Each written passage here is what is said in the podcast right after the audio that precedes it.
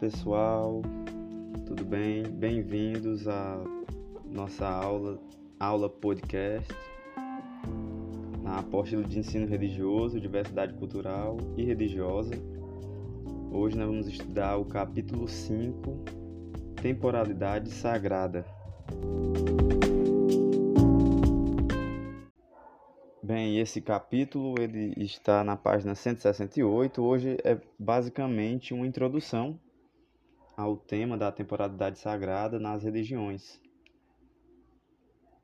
Bem, começando a leitura, o que diferencia o tempo sagrado do tempo profano é a falta de homogeneidade e continuidade. Ou seja, é, vocês vão perceber que existe uma diferença na percepção temporal do que da nossa parte, de nós seres humanos, do que seria um tempo sagrado e o que seria um tempo profano. Enquanto o homem em sua vida profana, ou seja, na sua vida diária, corriqueira, né?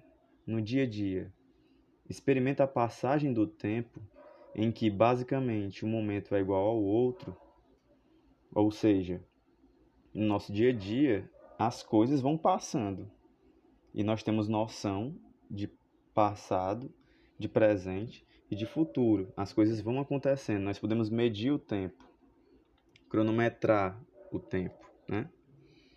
Agora, na vida religiosa, o homem experimenta momentos qualitativamente diferentes. Então, não é uma questão de quantidade de tempo, na percepção do tempo, mas sim de qualidade. E quando a gente fala em qualidade, a gente está falando que é uma outra percepção temporal, que não é, uma percep não é mais uma percepção do tempo é, cronológica, né? Eu sei que para vocês deve ser um pouco complicado pensar isso, professor, o que é isso, esse tempo cronológico. Quando a gente marca o tempo, eu vou botar um miojo no fogo. E aí eu faço o cálculo lá do, do tempo do miojo, quanto tempo ele vai passar lá no fogo eu tenho uma relação muito direta com o tempo, né? Que seria, nesse caso, uma relação cronológica com o tempo.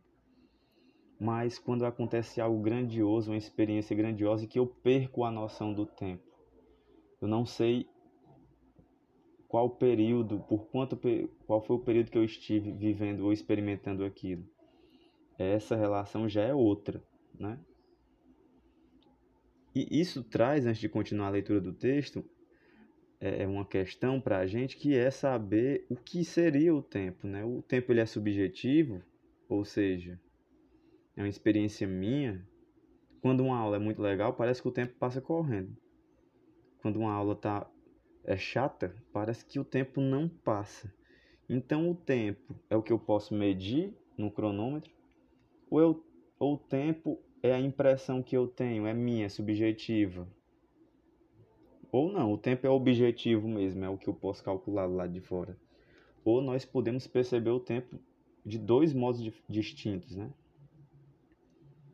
Continuando. Os momentos das atividades ordinárias, ou seja, corriqueiras do dia a dia, como o trabalho, a alimentação e o estudo são, apesar da possibilidade de serem sacralizados, apesar dessas atividades do dia a dia serem sagradas para algumas pessoas, de maneira geral, são semelhantes e podem seguramente ser substituídos uns pelos outros.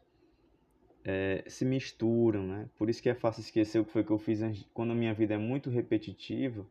É difícil me lembrar o que foi que eu fiz há três dias atrás, porque é tão repetitivo que talvez o que eu esteja me lembrando é o que eu fiz há cinco dias, não há três dias atrás. Né? Então, essa vida ordinária, ela, ela, é muito, ela é muito vinculada ao nosso agora, né? A nossa vivência. Continuando. O tempo da revelação do sagrado constitui, por outro lado, o momento privilegiado em que o humano se liga ao divino. Então, assim, quando as pessoas falam, por exemplo, no cristianismo, que entrar em contato com o Espírito Santo, por exemplo, esse momento ele é precioso, né? E é um momento que a pessoa entra em contato com uma totalidade, né? E nesse caso a percepção dela de tempo é outra. naquele momento, naquele instante. Ela para de calcular. Ela, ela não. No momento em que ela tem esse contato, ela é arrebatada, ou não é nem arrebatada. Ela entra em contato com o divino assim diretamente. Ela não sabe, não está se importando com o dia, com a hora, né? Bem, então vocês perceberam aqui que tudo isso que eu falei foi uma espécie de introdução sobre questões que nós vamos trabalhar no capítulo 5, que é a temporalidade sagrada.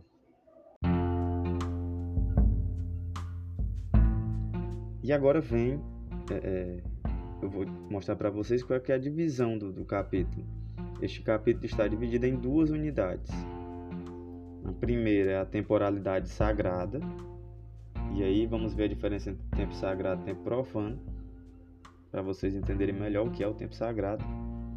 E o segundo capítulo, não, não é o segundo capítulo, segunda parte, segunda divisão, é o tempo sagrado e os calendários.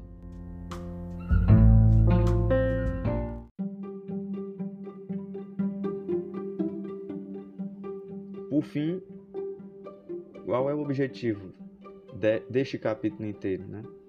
Os objetivos propostos no desenvolvimento dessas unidades são: primeiro, reconhecer a diferença entre tempo sagrado e tempo profano.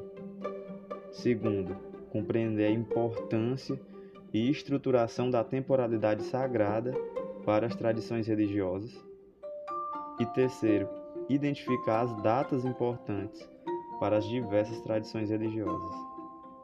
É isso, galera. Eu espero que vocês tenham gostado espero que esta aula tenha suscitado dúvidas na cabeça de vocês, que o meu maior intuito é esse. Até mais.